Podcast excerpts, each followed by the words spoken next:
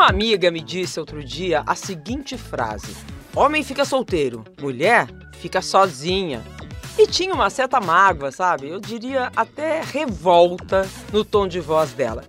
Aí eu fiquei pensando em todo o preconceito que essa frase carrega sobre a mulher que não está em um relacionamento. Ou seja, homem solteiro, tá tudo certo, aproveitando a vida, disputado pelas mulheres. Agora, mulher solteira é sinal de fracasso? Olha, quantas pessoas já não se sentiram sozinhas e tristes dentro de relacionamentos e tão felizes, solteiras, não é? Que pressão é essa que ainda sofremos quando passamos muito tempo sem estar oficialmente com um parceiro ou parceira? Bom, a ideia hoje aqui é trocar experiências e ideias sobre isso com mulheres solteiras de diferentes gerações. A atriz Solange Couto, 66 anos, que tem três filhos com idades bem diferentes. Aliás, três gerações diferentes, né? O Márcio, de 48, a Morena, de 31 e o Benjamin, de 11 anos. Ela tá solteira e, como sempre, cheia de energia para aproveitar a vida, né, Solange? Seja super bem-vinda. Obrigada, Rê. É um grande prazer estarmos juntas. Está aqui com a gente também a colunista, roteirista, youtuber e podcaster Carol Tchoukian, uma pesquisadora de amor e relacionamentos. Ela é defensora dos amores possíveis. Aliás, Amores Possíveis é também o nome do podcast dela, que é sensacional, hein, gente? Super recomendo. Seja bem-vinda, Carol. Obrigada, Renata. É uma honra estar aqui com vocês. E a Gabi Oliveira, de 30 anos, a Gabi de Pretas, que vem se destacando muito como palestrante, influenciadora digital e youtuber. Começou compartilhando nas redes sociais suas opiniões sobre temas raciais e hoje seus vídeos têm mais de 25 milhões de visualizações no YouTube. Seja super bem-vinda. Muito obrigada. Estou muito feliz de estar aqui. Está começando. Prazer, Renata. Vou te contar, os olhos já não podem ver coisas que só o coração pode entender. Fundamental é mesmo o amor, é impossível ser feliz sozinho. Fundamental é mesmo o amor, em especial o próprio. O meu amor próprio me faz ser feliz sozinha. Uhul! Já vou começar aplaudindo. Maravilhosa. Eu concordo. Eu acho que é impossível ser feliz sozinha, mas isso não, quer, não significa estar em relacionamentos amorosos, sabe? Eu acho que a gente precisa, a gente. É, nós somos seres sociáveis que vivemos em comunidade, então a gente precisa sim de outras pessoas, de amizades, de família, etc. Mas não necessariamente de um relacionamento amoroso. É, eu acho que quando a gente coloca nesse lugar, isso aprisiona muita gente, assim. Eu acho que é, é muito possível ser feliz solteira, sim. é, não é, Carol? Você que é uma pesquisadora de relacionamentos. Concordo muito com vocês duas. Eu acho que fundamental é mesmo amor. E aí, trazendo outro grande ícone, como Gandhi diz, a gente precisa ser a mudança que a gente quer no mundo. Então, se eu quero mais amor, que sejamos todos agentes de amor, que a gente não guarde esse amor para o par romântico, que a gente distribua amor para o porteiro, para o motorista do Uber, aqui para as pessoas que a gente está falando no podcast, que a gente faça redes lindas de amor, que isso vai deixar a nossa vida muito mais gostosa. E eu já começo perguntando, gente, solteiras há quanto tempo todo mundo aqui? Eu já tô há 10 anos. Bom, Renata, eu, eu estive em várias vezes, várias fases da minha vida, é, unida a alguém. Ou, ou oficialmente, uh, um casamento há 17 anos atrás, e aí terminou, e aí eu tive um outro casamento que terminou ano passado, de 12 anos de duração. E nesses casamentos, e nas outras relações anteriores, eu sempre estive sozinha. Porque eu tive uma pessoa, o meu pai falava muito comigo, e eu tive uma pessoa com quem eu trabalhei no começo da minha carreira profissional, que dizia para mim, minha filha, a pior solidão é a acompanhada. Eu, inclusive, escrevi um texto que eu faço no teatro, que são as cinco mulheres, que é, é, fala sobre solidão acompanhada. Quando eu estou desacompanhada, eu estou ótima, porque eu sei que eu vou contar absolutamente comigo. Quando eu estive acompanhada, eu me sentia solitária porque eu não sabia com quem contar. Então, por essa razão, solteira é sensacionalmente melhor. Concordam, Carol e Gabi? Olha, eu concordo. E é, só que eu acho que às vezes a gente está acompanhada e muito bem acompanhada sem estar com um par romântico. É, eu tô solteira há nove anos. E eu lembro que o meu último romancinho, assim, paixonite, eu levei um pé na bunda e daí eu fui chorar as pitangas para um amigo e ele falou: Ah, mas tudo bem, calma. Ele falou: Imagina se você soubesse que você ia ficar, sei lá, 10 anos solteira. Eu, pelo amor de Deus, não fale isso. E agora eu já tô achando que era era uma premonição ali que ele estava me avisando. E é uma loucura, né? Porque eu tenho 38, eu fiquei solteira porque eu estava numa relação que se eu quisesse casar, o pacote da família feliz, o cara era super legal, o apelido dele era o príncipe do Leblon, eu teria casado e eu achei que não era ali. e agora fica a minha avó falando, mas e aí? Seus óvulos não estão ficando mais novos, então também parece que esses nove anos entre 30 e 40 tem um peso 10, porque se você não prestar atenção, é, você vai ficar para tia, você vai ficar lá atrás nessa prateleira. E eu acho que essa pressão é, precisou de muitos anos de terapia e muito conteúdo no canal para eu poder me desfazer dela. Nossa, me chama muita atenção isso, Carol. Nos dias de hoje, ainda alguém usar esse termo, que é muito da minha época, né? Eu, que com meus 58 anos, acho que a, a, a Solange também, com 66, né?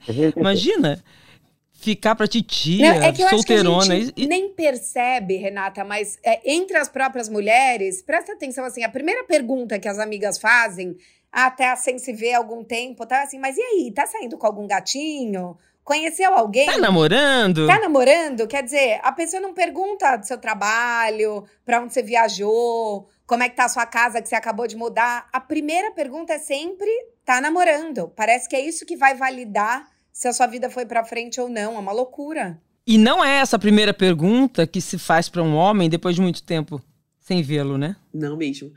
Olha, no meu caso, eu tô solteira, oficialmente solteira, há três anos.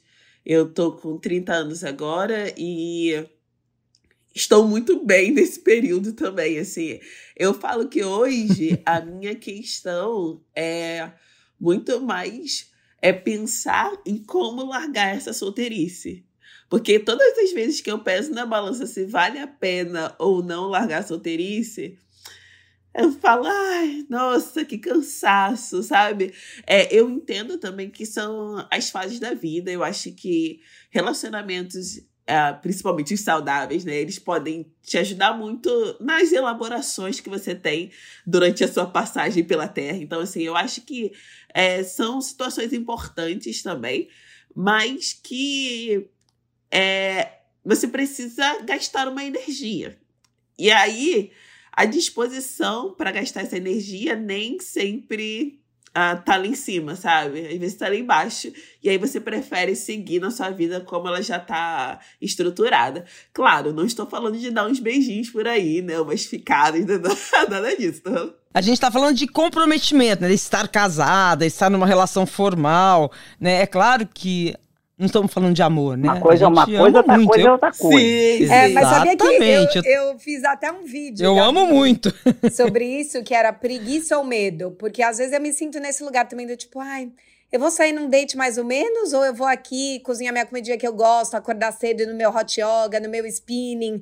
E aí você vai curtindo a sua vida de solteiro, que não é coisa da pegação, mas é você ter os seus prazeres, o controle. Isso. E no fim, dá um medo gigante, né? Pelo menos para mim. Eu acho que é muito da gente gostar da companhia da gente, né? Também. Isso é um aprendizado incrível, né? E, e ter a liberdade né, de ser solteiro. Uma coisa, gente, que na, na nossa época, né?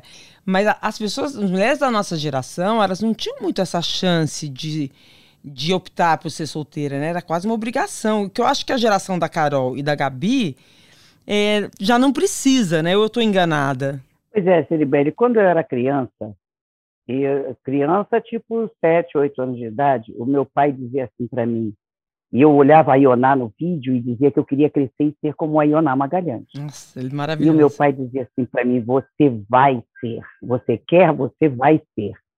E aí, um pouco depois, um, por uma razão qualquer, ele disse para mim: eu, a única coisa que eu não quero é saber se eu tiver morrido, eu volto, que você está lavando cueca de ninguém, nem com um umbigo quente de panela para dar comida para ninguém, e que você não tenha o seu próprio dinheiro. Bote o seu nariz na sua cara. Então eu cresci ouvindo isso desse homem. Nossa, que sensacional. E quando eu engravidei a primeira vez, o meu pai disse: Você não está sozinha porque eu estou com você. Você é forte, você vai. E eu fui.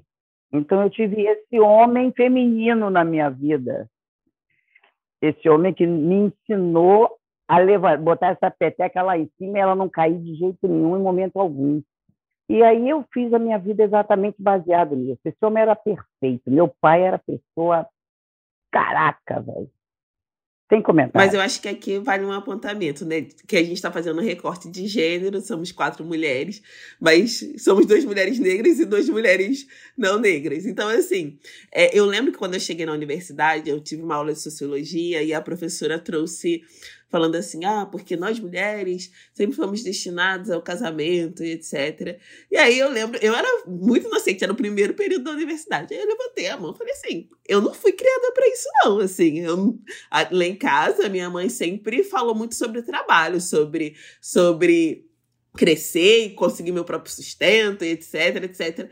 Então, assim, eu acho que a gente tem um, um experiências diferentes também dependendo da situação sociocultural também, da, da, da, etnia e etc. Então, é, é preciso fazer esse recorte. Eu lembro também que uma reflexão, você trouxe essa coisa do medo, ou do estar com medo, ou, ou não, né, nas relações. E uma reflexão que eu tive foi se eu fico solteira por opção ou se é porque é mais difícil para mulheres como eu entrar em relacionamentos. Hoje, com a fama e, com a, e tal, com a, com, a, com a questão da internet, etc., e também né, com a autoestima, que você, quando se percebe melhor, eu acho que você consegue transmitir isso para o mundo também. Então, assim, eu sei que é, eu tenho muitas possibilidades de me relacionar com pessoas é, diferentes e tal. Mas por muito tempo, isso foi um pouco uma imposição também. Eu não posso falar que a Gabi, até 20 e poucos anos, não namorou, porque somente por escolha minha. Não, eu era a menina que era escolhida mais feia da escola, sabe? Que era a, que era rejeitada e tudo. Ah, eu também. Entendeu? Então. Na época da escola eu era o pau de vira-tripa, vara de cutucar lua, a, a, prancha de passar roupa, porque não tinha bunda nem peito eu fui dar o primeiro beijo de selinho na boca com 15 para 16 anos. É, todo mundo, né? Era amiga então, da, era assim, amiga da pessoa que estava namorando. Mas agora é escolha. Agora mas como eu, eu também não me preocupava, eu era levada. eu era muito levada, eu gostava de brincar, eu era moleque, entendeu? Eu estava sempre no meio dos meninos para fazer coisa. No, no, no, primeiro grau, no, que eu, na minha época era do, do primeiro ao sexto ano primário, que se chamava, eu estudei no colégio de freiras. Então, você tem noção do que, que era no colégio de freira, no subúrbio do Rio de Janeiro.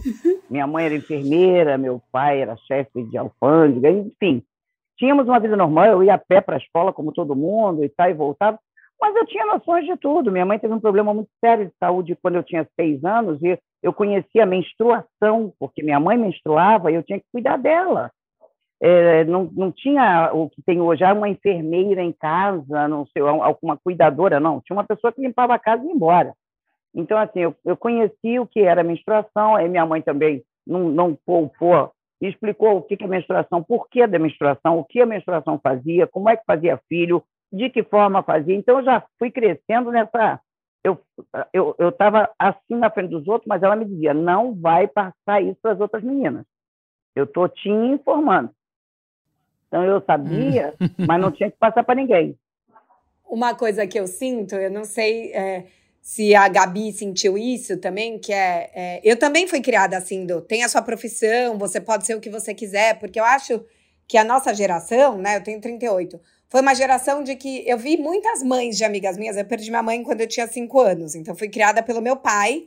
E eu tinha um exemplo, né, de um homem trabalhador que era é, o emprego e a família. Então eu cresci assim também. Vá se desenvolver profissionalmente é, e eu via muitas é, amigas com mães separadas que é, optaram por cuidar da casa, que sim é um trabalho, né? Apesar da gente falar, ah, as mulheres uhum. que não trabalham, não, trabalham pra caramba, mas estavam trabalhando em casa, que ficaram em situações muito vulneráveis. Então, acho que foi uma geração que era assim, não, vai lá, corre atrás do seu, não dependa de ninguém. É, nós somos todas aqui, de, de alguma forma, apesar de idades diferentes, de uma, filhas de uma geração de mulheres que já entendiam como era importante a independência financeira para a gente ser livre, né? Sim, Mesmo sim. dentro de um casamento. Mas eu acho que elas são incoerentes, Renata, porque o que eu sinto, né? Eu tô com 38. Passou dos 35, é assim, putz, mas será que você não está focando demais no seu trabalho? O que eu já ouvi isso.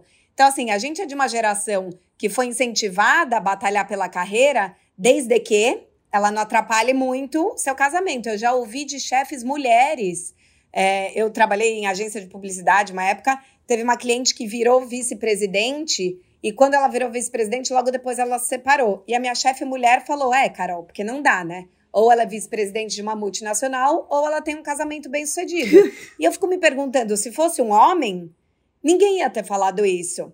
Então, quantas vezes as mulheres não falam umas para as outras? Mulher independente assusta. Aí eu acho que é uma deseducação, uhum. porque a gente é incentivada a trabalhar um e depois punida por ser independente. Sim, sim. Isso é verdade.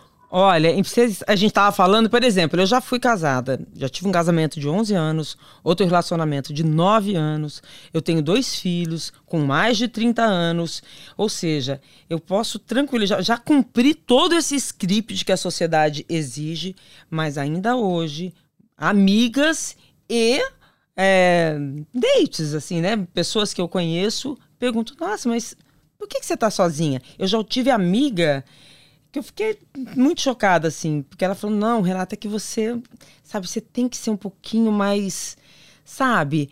Os homens se assustam. Como é que é assim? Como assim o homem se assusta, né? Essa coisa de achar que a mulher não pode ser muito independente. Ai, que maravilha. Né? A, mulher, a mulher quer cumprir. Eu tenho 1,78m de altura e só gosto de sapato com acima de 7. Pensa bem com essa voz, com esse, essa mão que é uma raquete, porque esse povo não se assusta. Eu vivo fazendo burro para eles. Não, se interessa se tem medinho, não né, tem de mulher forte, né? De mulher livre, que né? Que essa seja a nossa régua, né? É tipo, então tá bom, então você se assusta, então obrigada. Exatamente. Pode seguir Tchau. o seu caminho que eu vou seguir o meu.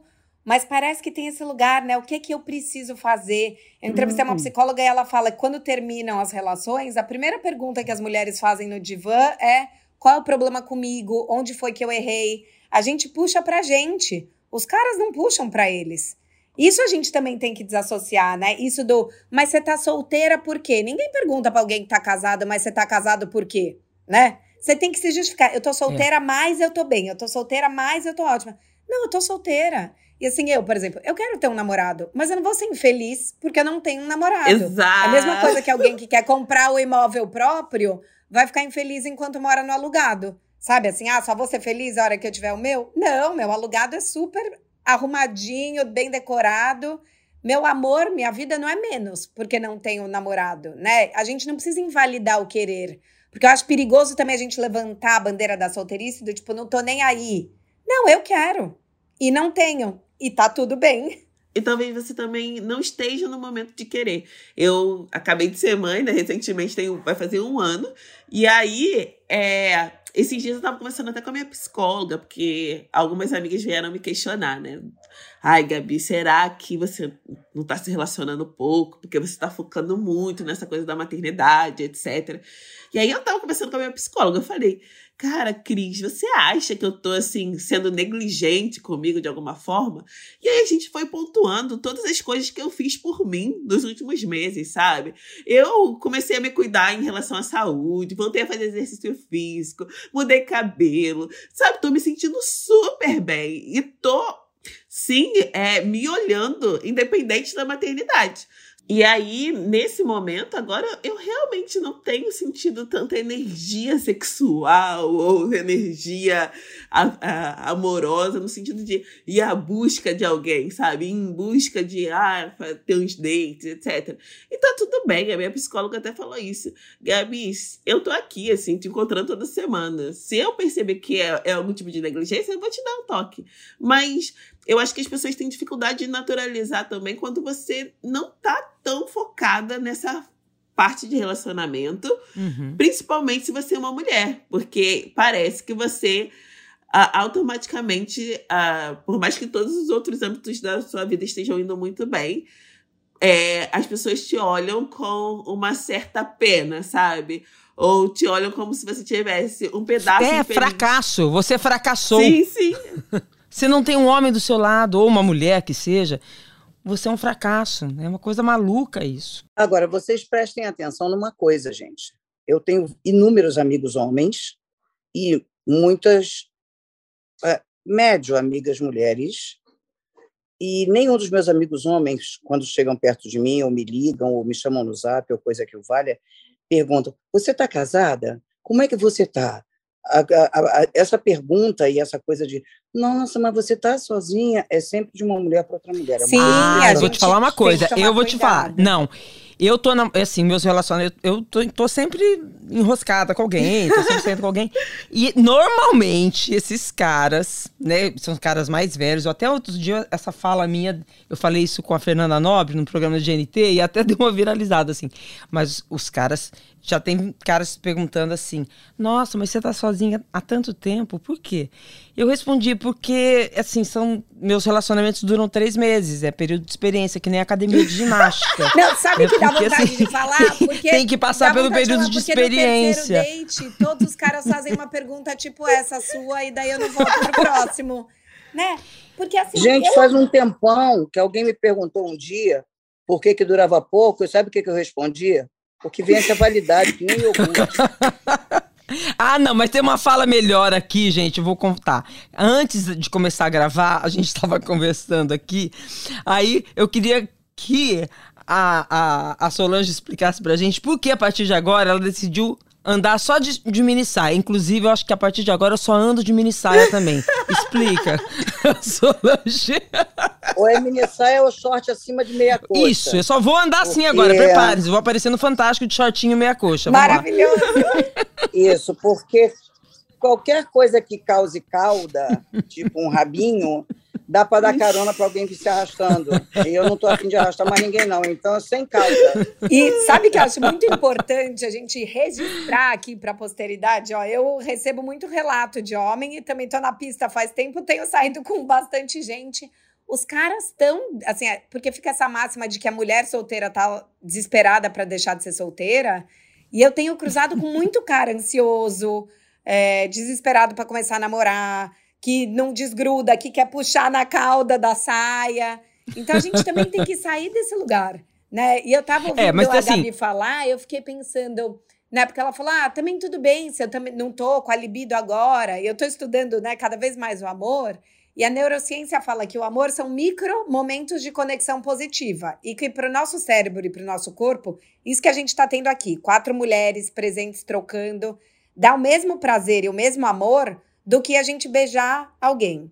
Então, assim, não é porque eu não tô focada num cara que a vida tá com menos amor. Olha, né, tudo que você falou. Tô cuidando de mim, tô fazendo ginástica, mudei meu cabelo. Eu penso isso, eu nunca tive tanto tempo solteira e nunca tive tanto amor na vida. Minhas amizades estão diferentes. Eu me cuido mais. Eu passo batonzão aqui pra, no, pra ficar no Zoom. Sim, sim, sim. Com certeza. Pra mim, pra mim, eu troco de brinco, eu passo batom, eu ponho perfume, eu ponho perfume para dormir, eu passo hidratante, eu faço tudo Calcinha rendada. Isso, lingerie nova. né? Muita calcinha Isso. de rendinha, bonitinha, com strass e tudo. Outro dia me perguntaram se eu punha essa calcinha para dormir. Eu falei, põe. Quer dizer, não, para dormir eu durmo sem. Porém, é, eu ponho para mim, eu compro para mim. Você só usa calcinha fio dental? Sim. Por quê? Porque eu gosto. Mas você não acha? Não, não acho, não. Eu gosto dessa. Vamos pular. Então, Solange, porque passar. a gente foi ensinada a sempre é, seduzir, né? Esperar, estar pronta para o homem que vai chegar. Tem, tem esse, essa coisa cultural ainda, né? Por isso que a gente tem essa. Olha, os homens que estiverem nos ouvindo, vocês. É, a única resposta que eu tenho para dar para vocês é essa risada da Solange. Você pode repetir? Gente, eu tiro foto da minha própria bunda no espelho. Para aqui. E ainda posta. E ainda postamos, porque a bunda é nossa, né? Mamãe, mamãe nunca usou sutiã. Se você precisar de um sutiã para salvar a sua vida, se prepare para morrer, porque no Maravilhosa. Ah, mas você anda dando tiro. Ué, problema é quem tá na mira, sai daí. Não, e uma coisa da construção da adolescência também. Outro dia, numa conversa no podcast, eu tava falando sobre isso que os meninos, quando a gente fala de masturbação, né? É, os meninos, desde muito no novos, eles começam a questão da masturbação, começam a entender o próprio prazer. E até a minha geração, né? Eu tenho 30 anos, até a minha geração ainda foi muito afastada dessa ideia. Então, o prazer da mulher sempre foi colocado na mão dos caras, assim. Você teria sua primeira experiência sexual de prazer quando você encontrasse alguém e perdesse a sua virgindade. Eu tô falando isso bem entre aspas, sabe? Então, era sempre um, uma questão do outro. Você ter prazer sexual, você ter é, um relacionamento, um, uma sensação diferente, era sempre ligado a estar com alguém. E no caso, né, numa, numa sociedade heteronormativa, é sempre ligada aos caras. E para os meninos, não, eles já entendem que eles podem buscar o prazer por eles próprios desde muito novos. Então a gente precisa mudar essa mentalidade também nas gerações que estão vindo, sabe? A gente pode ter outras situações de prazer sexual sem depender do outro, sem depender, sem entregar essa ideia de que para a gente ter prazer, a gente precisa estar com outra pessoa para que essa pessoa nos dê prazer. Quando o nosso próprio corpo é capaz de dar muito prazer para gente.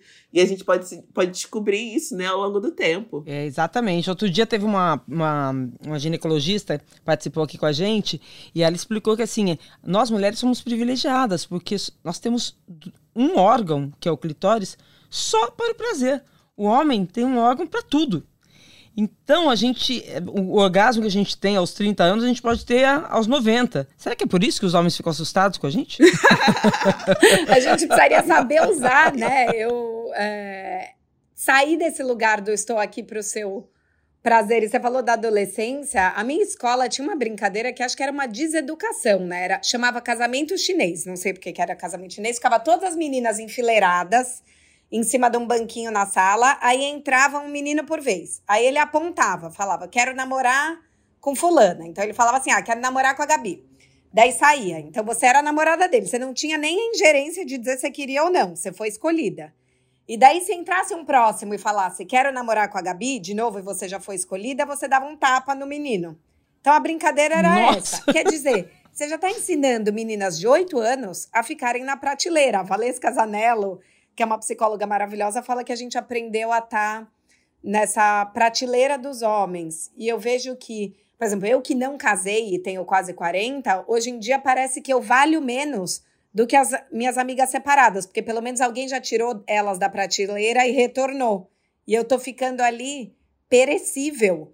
Como, e eu fui aprender isso com oito anos, né? Me colocaram na prateleira lá. A gente viu Cinderela, brincou de casamento chinês. E como se não fosse escolha sua também. É. Isso, então, isso que eu queria entender. O quanto que isso vem mais dos outros e o quanto isso já está introjetado em você e em nós mulheres, né? Ah, eu acho que tá muito. Siribeli, eu não posso. Eu, eu já disse para vocês que eu sou fora dessa curva. Então, assim, fica muito complicado. Porque me foi explicado bem, bem lá atrás, bem na infância, as, as partes do meu corpo e eu fui crescendo, conhecendo, é, ouvindo coisas, assuntos. A minha mãe era desquitada, né? Na, na, minha infância, minha mãe era desquitada. Então, desquitado era um, uma filha de uma mulher que não, não fazia muito parte da sociedade, mas a mamãe sempre se lixou. A mamãe sempre dançou, sempre foi a baile, sempre se arrumou muito. O meu pai, para você ter uma ideia, meu pai era solteiro. Então, assim, a, o papai ia lá em casa três vezes por semana, porque a família dele não podia saber que ele tinha uma relação com uma mulher divorciada, uma mulher desquitada, e porque eles eram amaziados. Então, eu, tanto a, a minha mãe quanto o meu pai me ensinavam muitas coisas. Me falavam sobre os meninos, me falavam sobre o meu corpo, me falavam sobre abuso, me, me ensinavam me informavam muita coisa. E, assim, eu, eu me diverti muito na minha adolescência, é, mesmo com a minha magreza, com, com a minha. A, a, eu, a minha eu não ser escolhida por ninguém para namorar, isso nunca me torturou. Também, quando eu namorei a primeira vez, eu namorei com o menino mais bonito da turma. Todo mundo queria e eu que peguei. Aí, a professora do bairro, ó. Então, assim, o tempo todo, e, eu nunca carreguei um fardo e dizendo, ai, porque eu, eu, eu, eu, eu me perdi, porque na época que eu tive o Márcio, uma, uma moça, uma mulher que, que transava fora do casamento, era, eh, se perdeu. E eu, e eu, na época, eu lembro que eu respondi, me perdi da onde, rapaz? Eu não estou perdida, não, eu estou achadinha, estou aqui. Então, assim, é, é, eu sou muito diferente dessas concepções loucas que eu sei que a grande maioria viveu, cresceu ouvindo, seguindo e sendo reprimida e ensinada de que a mulher era praticamente um utilitário, né? É. Por isso que eu queria entender, assim, já que a gente tem mulheres de, de gerações diferentes aqui, se todas vocês já passaram, assim, eu já passei por isso, já falo em primeira pessoa, de ficarem infelizes em relacionamento, pelo menos por algum tempo, com medo de voltar a ser solteira e, e ficar sozinha. É horrível assumir isso, mas eu já fiquei em relacionamento. É, que eu falar, não, também sozinha, como é que vai ser? No meu, meu casamento, meu último casamento, eu só fiquei, eu só mantive, estendi por dois anos, quase dois anos ainda, por causa do Benjamin, porque eu disse, peraí, filho Começa que o meu ex-marido é 30 anos mais jovem que eu. E eu disse a ele desde o início: você pode fazer o que você quiser, porque quando você chegou no planeta, eu já tinha 30 anos comendo arroz e feijão e fazendo tudo o que você puder e o que você não imaginar. Então eu não vou lhe tolir, eu não gosto de boate, eu não gosto de zoada, eu não gosto de tumulto, eu não gosto de muita gente, eu não gosto de música alta, eu não gosto de uma porrada de coisa. Mas você pode ir para o barzinho com seus amigos de faculdade, você pode fazer o que você quiser, só não, não chega com perfume, e não traz nada de errado para dentro de casa. No mais, amor, seja feliz. Então, assim, eu, eu carreguei quase dois anos o, o, casamento porque eu queria que o Benjamin ficasse um pouco maior, acompanhado do par. É, o que era uma bobagem, até que o meu filho mais velho falou: mãe, eu cresci só com você e estou aqui. Então, para de pensar isso e eu falei, pô, é isso mesmo. Aí pluguei aquele botãozinho vermelho. Ajudou você a se libertar. Olha que incrível. Sair da relação. Eu acho que eu, eu nunca fiquei, é, estendi por medo de ficar sozinha, mas por romantizar o sofrimento no amor.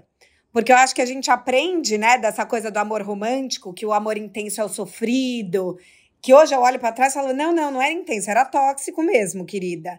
Mas lá atrás eu tava assim, não, é que eu nunca vou amar ninguém, a gente tem uma química incrível, e é, né, essa coisa de entre tapas e beijos, e quando volta é muito bom. Daí você fala, não, vai ser só uma última vez e eu vou mudar esse homem. Também a gente aprendeu essas narrativas, né? De Hollywood. Olha, olha lá, ó, Sarah Jessica Parker foi lá e mudou o Mr. Big. Uma linda mulher, ela mudou o Richard Gere. Então, você fala, comigo vai ser diferente, e o amor intenso é o batalhado, Romeu e Julieta.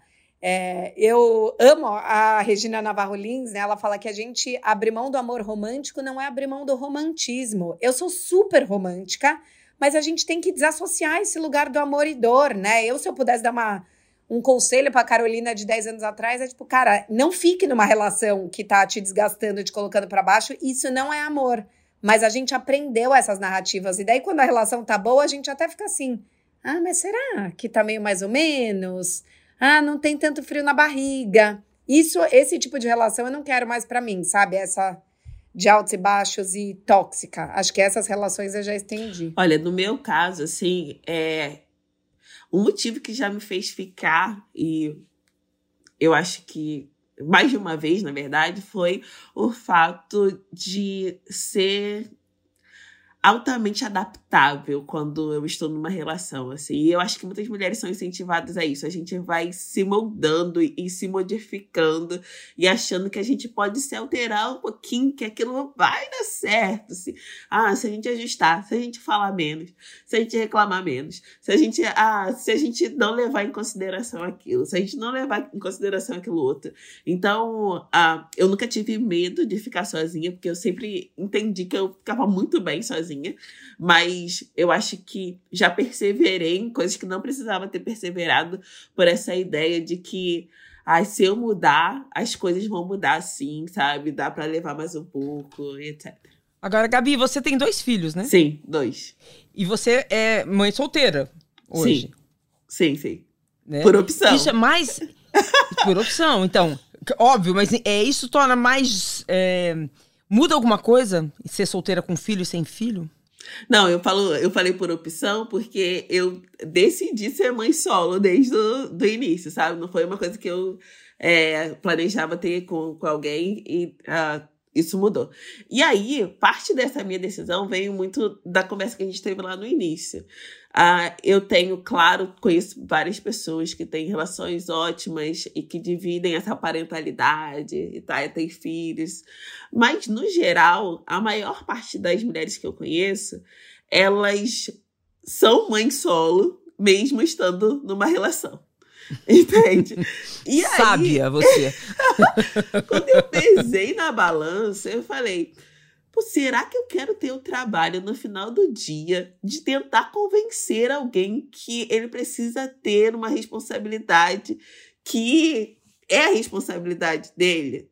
Aí eu pensei, eu acho que isso vai adicionar mais uma carga à maternidade, sabe? Então eu decidi ser mãe solo e, claro, existem diferenças hoje é, quando eu penso em relacionamento, principalmente quando eu penso no relacionamento estável, eu tenho que pensar muito na balança, essa questão de, de ter dois filhos e tudo mais.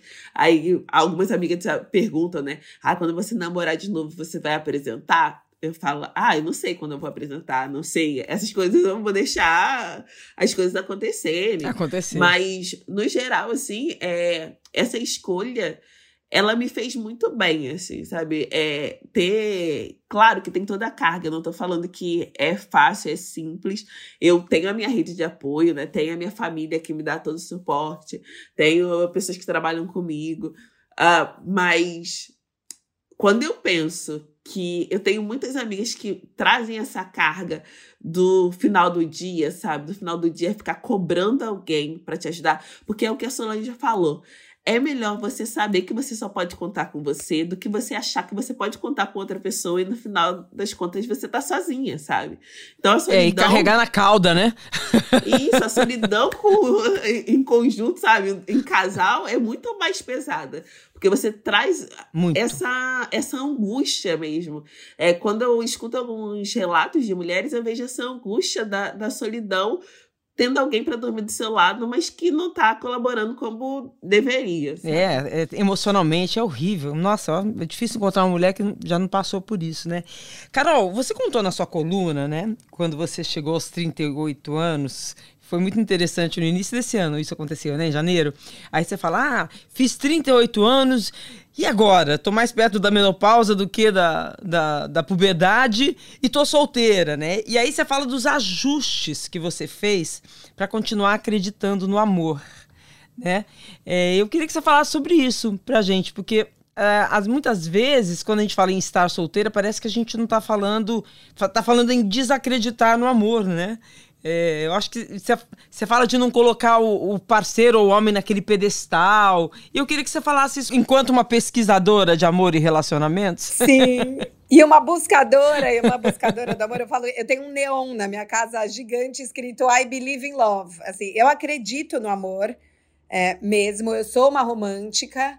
E a assinatura do canal é uma jornada rumo a Amores Possíveis, o podcast chama Amores Possíveis. Eu acho que é isso, chegar mais perto do, da menopausa do que da puberdade e seguir acreditando no amor foi precisar reaprender o que é, que é amor. Então, acho que a primeira coisa é entender que o par romântico não está nesse lugar do pedestal, porque parece, né? A gente aprende assim, não, é, não espere que te tragam flores, cuide do seu jardim, as borboletas aparecerão. Eu acho que essa frase é um desserviço, porque coloca o amor próprio como série B do amor, né? Então, assim, olha, finge aí, curte seu amor próprio, porque daí a borboleta vai chegar e aí você vai ser feliz de verdade. Então, acho que a primeira coisa do acreditar, voltar a acreditar no amor, é entender que a conexão que eu tenho com as minhas amigas, com a minha família, o propósito que eu encontro no meu trabalho é tão preenchedor quanto uma boa conexão romântica. Porque acho que durante muito tempo eu estava esperando que a grande felicidade viesse quando o cara viesse. Depois, a outra coisa que acho que é libertadora é poder falar: sim, eu quero um namorado, sim, eu quero casar, sim, eu quero ter filhos, e tudo bem. Porque eu acho que, é, às vezes, até para se defender ou justificar, a gente fica também fazendo, querendo se fazer de mais autossuficiente do que a gente é. é. Eu acredito mais na interdependência do que na independência absoluta. Então, eu me viro muito bem sozinha, eu falo que eu faço autodates, cozinho para mim, coloco música, passo batom, calcinha rendada, mas também vou adorar é, distribuir afeto nos encontros casuais, né? Eu fiz um vídeo ontem sobre essa cultura do joguinho, que acho que a gente reclama que o amor não é recíproco, mas está todo mundo dando pouco para não ser passado para trás. Isso também foi uma outra coisa assim. Eu assumo que eu sou uma emocionada, uma apaixonada, vai vir aqui pernoitar na minha casa uma noite nada mais, vai ter café da manhã fofo. Eu não tô fazendo por você, eu tô fazendo por mim. Sabe? Assim, é o. Eu Porque eu acho que a gente também. fica nesse lugar assim. Se a história não, não for pra frente, é, então não valeu de nada. Valeu. O Eric Fromm, que é um psicanalista que eu amo, ele fala que o problema do amor é que a gente acha que o problema é no objeto. Então é difícil achar o objeto para amar ou ser o objeto amado de alguém. E que, na verdade, o problema é da faculdade, que é do aprender a amar.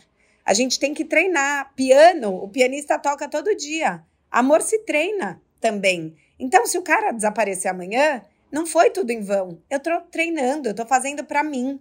Igual a gente é disciplinado na ginástica, hoje eu sou disciplinada no amor. Gente, o problema é querer achar, achar que é, a relação só vai ser legal, só vai ser bonita se ela tiver durabilidade de anos, de década. Não. A graça, o fascínio, o encanto pode durar uma hora, duas, dez, um ano, E dois assim- ou dez. E o desencanto, às vezes, E as pessoas são segundos. falíveis, né? Porque o TED mais visto do mundo é o da Brené Brown sobre o poder da vulnerabilidade. E eu sinto que a gente já tá acolhendo a nossa, mas quando a pessoa cancela na última hora, você fala: tá vendo? Narcisista. Tá vendo? Quer me passar para trás. Homem não quer nada com nada. Vai saber, né? Depois da pandemia, eu brinco que assim, somos todos sobreviventes de guerra, chegando aqui como dá em farrapos. Por que, que eu posso acolher a minha vulnerabilidade, mas eu acho que a do outro é sacanagem? Então, acho que também reinventar o amor é entender que tem horas que vão ter desencontros, que o outro não tá ali para me preencher totalmente, nem eu tô para preencher ele, que eu vou ter que lidar com a frustração. E que tem várias maneiras de cuidar desse amor. Até ambos continuarem solteiros com suas vidas, né? Sim, Total. sim, sim. É, Bell Hooks, em Tudo Sobre Amor, ela fala muito sobre o alto amor e também sobre o amor dentro das comunidades, né? É o que você falou. Dentro de uma amizade, dentro da relação com os meus filhos, por exemplo, que eu tenho agora, longe de romantizar e tudo mais. Mas é um amor diferente. E outro dia eu tava conversando com amigas e eu falei, cara, quem namorar comigo depois da relação dos meus filhos vai pegar uma Gabi muito melhor. Porque essa relação aqui, ela tá me modificando de uma forma muito intensa, assim, é na perseverança, né? Uma relação muito, talvez a relação mais estável que eu já tive na vida, assim, né? Porque você tem que perseverar, você tem tá ali diariamente com a pessoa e tal. Então, eu é, percebo que a gente precisa também estender o amor a outras relações e a outros dates também. E é isso, vai durar um mês, mas aquela, às vezes aquele um mês vai te marcar de uma forma e vai te transformar e vai te tirar dali de uma forma tão positiva que vai valer muito mais do que um casamento de 10 anos, sabe? Eu descobri essa coisa de, de que vale muito mais a pena eu me re, ter me redescoberto no ano passado outra vez, que eu, eu, eu tinha me, me deixado num lugar nos últimos 10 anos é, mais tranquilinho, mais quietinho, não, não admirando mais os meus pedaços, os meus próprios trechos. E, de repente, no ano passado, eu falei: ei, compra o Cloé de novo, pega os tamancos, um de cada cor, que o senhor só está com um preto, um branco e um vermelho, troca de bolsa e levanta voo e vamos embora, vai, vai para Angola trabalhar, volta, vai para São Paulo, volta, o Benjamin vai esperar, isso, aquilo vai te vai para a clínica se cuidar do seu corpo, vai cuidar da sua pele, que eu tinha tudo amornado, tudo, estava tudo tão morro. Nossa, a gente tem essa tendência, né? Você sabe, vou contar uma coisa para vocês, vocês vão ficar meio apavoradas. Outro dia tinha uma pessoa querendo me namorar, tá, nananana, mandou flor, mandou uns chocolates e tal, tudo bem. Aí eu peguei, chegou uma hora que eu disse assim, ai, que preguiça, não quero não, vai que ele vir aqui em casa. Não... Aí eu falei, vamos marcar na rua? Marcamos na rua. Aí uma amiga minha virou e disse assim, mas e se não der certo? E se desencantar? E se ele desaparecer? Eu falei, amor, eu alugo outro. não, e Solange, uma das coisas que é, pensando em medo, né, de sair da solteirice, um medo que eu confesso que eu tenho é de ser uma mulher foda sendo destruída por um homem medíocre. Nossa, você pode repetir, por favor, que essa vai ser a frase. O medo que eu tenho. Vamos lá. É de ser uma mulher foda, que eu sei que eu sou, sendo destruída por um homem medíocre, sabe? Num relacionamento que que não faz sentido. E a gente tem diversos casos, o Whitney, então, Amy Winehouse, é, não, sabe, vou, mulheres fortes. Vou dizer o seguinte, sabe aquele, sabe aquele neon que a Carol tem na casa dela? Eu vou mandar fazer um pra minha com essa frase. já os caras vão entrar e já vão entender, ó. Aqui você não vai... Não esquece da mini saia. Assim, e a mini saia. Vai me encontrar de mini saia e com esse neon na sala, assim, pra deixar já... Mas mar... sabe o que eu acho? A gente vai ser, não sendo é, pessimista, mas assim, talvez a gente seja. E aí a gente vai colar os caquinhos e vai voltar mais plena ainda. Tem aquela coisa do. Os japoneses, né? Eles colam o vaso e nas rachaduras eles passam é, pó de ouro. Porque fica mais valioso o vaso quando ele é reconstruído. Então, a Gabi, eu acho que, assim, a Gabi não, eu tô querendo... A Gabi tá fazendo uma cara de que ela não tá gostando, mas assim, é uma questão de ser mais ou menos romântica, Gabi. Calma é, lá. nessa altura da vida eu não quero ser destruída mais não. Ah, eu também não. Ah, eu vou, eu posso ser destruída, mas eu, eu também não. Fênix, Fênix, Fênix.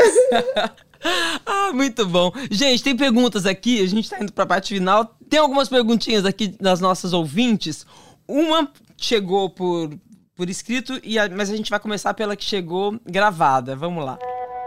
Olá, eu sou a Marina, eu tenho 40 anos, recém-separada, e queria que vocês falassem um pouco sobre como as redes sociais podem ajudar quem está aberto para novos relacionamentos, né? A gente consegue saber da vida do ex, a gente conhece amigos dos amigos, a gente pode conhecer gente que talvez a gente nunca cruzasse pelo caminho, né?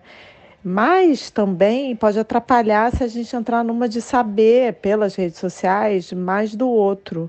A gente pode descobrir, sei lá, por exemplo, uma coisa que a gente não gosta num cara que a gente está afim.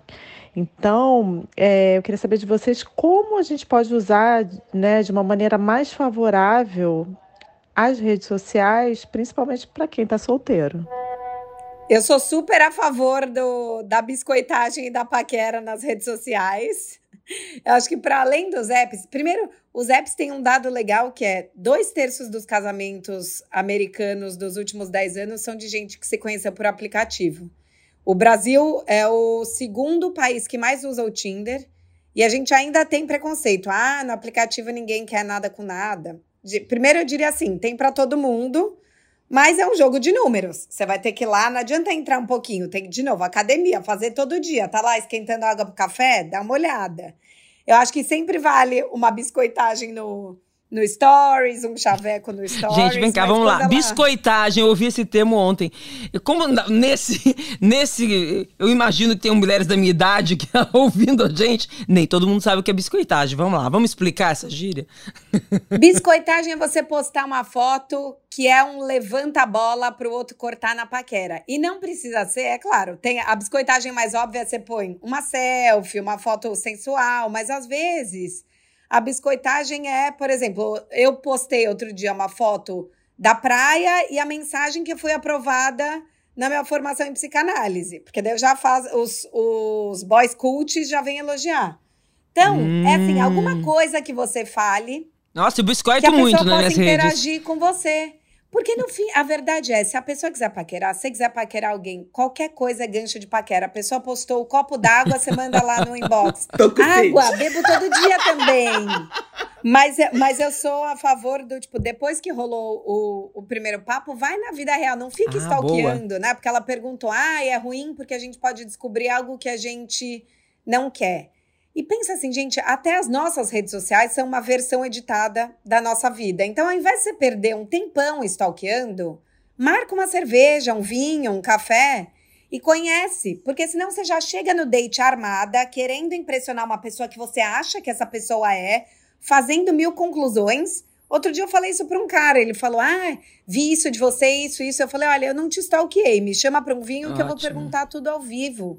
Pergunte para mim. O problema que eu vivo, por exemplo, é que, como eu sou uma pessoa pública a esse, a esse nível, vem de um tudo. E se eu for me propor a encontrar, para conhecer, para bater um papo, tu já viu, né? é... Muito bom. É, a outra pergunta, gente, vinha de uma amiga minha, mas eu acho que vocês já responderam, que é entrar no app ou não? Sim, né? Por que não, né? Por que não? Mas para quem é esperto, qualquer rede social é aplicativo de relacionamento. Então, assim, é para quem é esperto, qualquer lugar é lugar de você dar uma paquerada, um flerte. A primeira pergunta, a menina perguntou: Ah, porque eu posso ver meu ex? Primeira coisa, silencia o ex, gente. Ficar Isso. rede social. Não, terminou. Gente, Total. bloqueia. ah, eu também. Bloqueio. Meus ex estão tudo bloqueados. Eu não gosto, não. Para. Entende? Então, primeiro passo. Fora. E responder stories, gente. Olha, para quem não tá ligado, responde, vai lá. Ah. Ai, botou um copo d'água? Você fala, ai, nossa, muito obrigada por me lembrar de beber água. Eu tenho aí, que tomar ó, água. Aí começou. E, assim, e, e, e, Gabi, sem reações automáticas, né? Porque eu acho que reação automática é o cúmulo da preguiça, entendeu? Não ah, eu vou no foguinho, eu caio. Eu caio no coração no olho. Ah, é, eu, caio, eu caio no coraçãozinho no olho. Tá bom, então escreva, né? Eu acho o seguinte: se a pessoa vai ficar prestando atenção no que o ex fez ou está fazendo, ela ainda está interessada nele. É, apaga. O, sobe a saia e tira essa cauda. Né? Pois eu já avisei. Gente, amei. Muito obrigada. Um beijo no coração de todas vocês. E eu acho assim, a gente precisa marcar um dia, tomar um vinho para conversar mais sobre solteirice. Ah, vamos! É? Vamos que vamos. O Prazer Renata é um podcast feito por mulheres. Está disponível em g1.com.br barra fantástico e também nos principais tocadores de podcast. Este episódio foi produzido por Duda Kunert, na edição Isadora Neumann e na direção Perla Rodrigues.